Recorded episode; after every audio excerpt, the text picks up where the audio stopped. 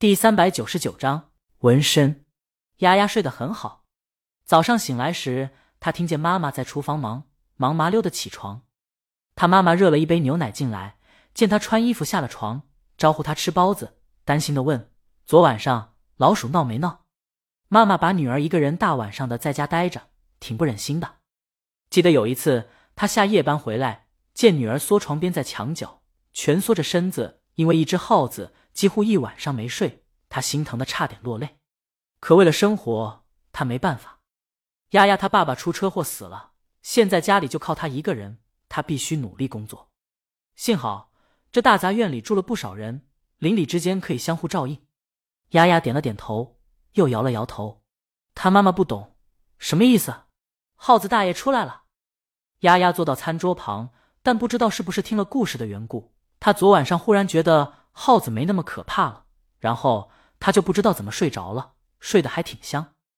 他妈妈更猛了，耗子大爷，丫丫让妈妈等等，他要给妈妈讲个故事，这是老师布置的作业。江阳这故事简单，不过是一个小女孩和一只老鼠交上了朋友，然后自己犯错，把错推给了老鼠，最后道歉的故事。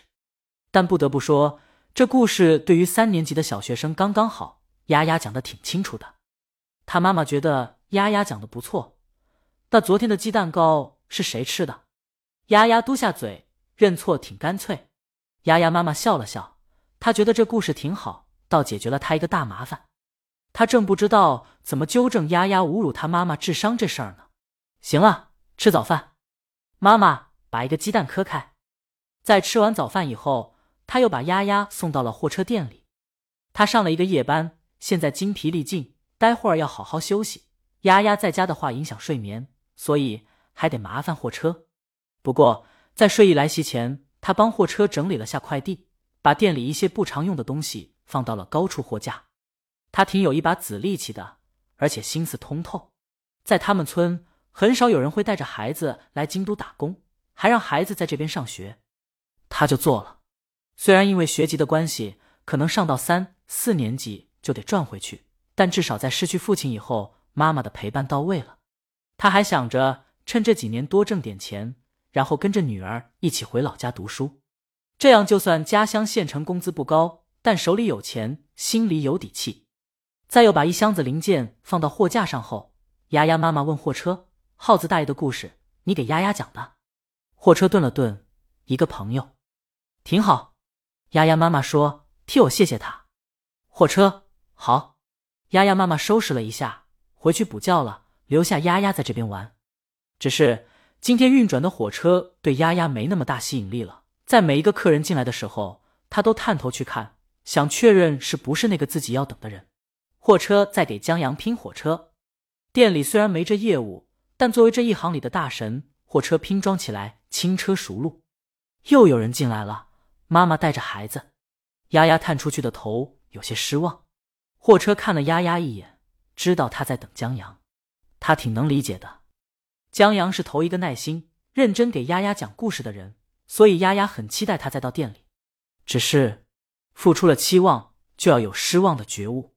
就像货车，他习惯了没朋友，突然有了一个朋友，就恨不得天天跟他在一起玩。但有一天，货车听见这个最好的朋友对别的同伴说：“我不喜欢跟货车一起玩，都是他这个小矮人黏着我。”对于路人。货车早习惯了这些话，虽然严如刀，插在身上还痛，但不致命。可是他最好的朋友在他背后说这话，货车心如刀绞。回去在家待了大半年不出门，每天就是坐在窗户前面看来来往往的火车。他在那次以后就不对任何人寄抱有期望了。当然，丫丫跟他不一样，江阳跟他的那个朋友也不一样，他只是有感发罢了。丫丫一直在等江阳来。同样挂念江阳的，还有远在千里之外刚到英伦的牛阿姨外孙马远。马远后悔了，他后悔信了王大爷和江阳的忽悠。等醒悟时，人到了英伦，想反悔都迟了。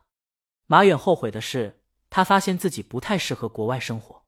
他在学校住宿，他妈给他安排的是套房，有卫生间、浴室和厨房。然后这一层住的全是留学生，但不是来自一个国家。而是各个国家的留学生，方便学生认识不同国家的小伙伴。理想是美好的，现实是马远跟他们玩不到一起去。他们不定期的举办各种聚会，特别闹腾。马远喜欢安静，放不开，所以在那种玩闹的聚会中很不自在。但新到一个环境，不去社交也不可能，否则不合群的他可能成为别人口中的怪胎。为了不成为怪胎，他不得不硬着头皮去参加聚会，然后坐在聚会的角落，煎熬的等待着聚会结束。同一层的一个南韩留学生倒是左右逢源，他很会说话，还很会老鹰们那套自觉幽默的自嘲和嘲笑别人，在公寓中混得很开。不过马远和他不对付，只因为这厮在昨天聚会中想要偷走中秋节。这会儿又是一场聚会，马远一个人坐在角落，看着屋子里的人来来往往，热热闹闹，真觉得自己格格不入。他从小父母就管得严，还真不是一个合格的富二代。不太会玩，而且富二代也没什么骄傲的。江阳同学，当上富一代那才厉害。马远每到这时候就想起了江阳，虽然让王大爷忽悠了，但王大爷说的对。想一想江阳的脸，再想一想自己的脸，他有什么资格不努力？这念头在脑海里一转，马远打道回府的念头就少很多。马远一抬头，看到那个韩流学生进来了，他就跟个交际花一样。在大厅中来来去去，穿插在人群中，时不时的给这人说句话，跟那人哈哈一笑。他还看到了马远，俩人都没好脸色。韩流学生转而向旁边的人说话，好像用他的左右逢源气马远的交际不行。马远还真有点气。就在这时候，一个白人女留学生走到他旁边，说了一句：“今天天气不错。”马远附和一句：“这边社交礼仪是不习惯直接介绍。”得先用一个问题或者评论开场，再聊一会儿后，他们相互认识了。女留学生得知他来自国内后，终于问到了主题：“那你知道江阳吗？”马远一怔：“江阳，《东方快车谋杀案》罗杰一案的作者。Oh my god！我太喜欢他写的《罗杰一案》了。在看到凶手的时候，我直接……女留学生做了一个呆若木鸡的表情。不等马远说话，他又恢复正常，叽叽喳喳说起来。太他妈的酷了！我从没见过这种写法，我当时都头皮发麻了。我还喜欢他的小王子。女留学生话题跳得很快，她很快说到她打算成年以后在小腹上纹一个小王子。本章完。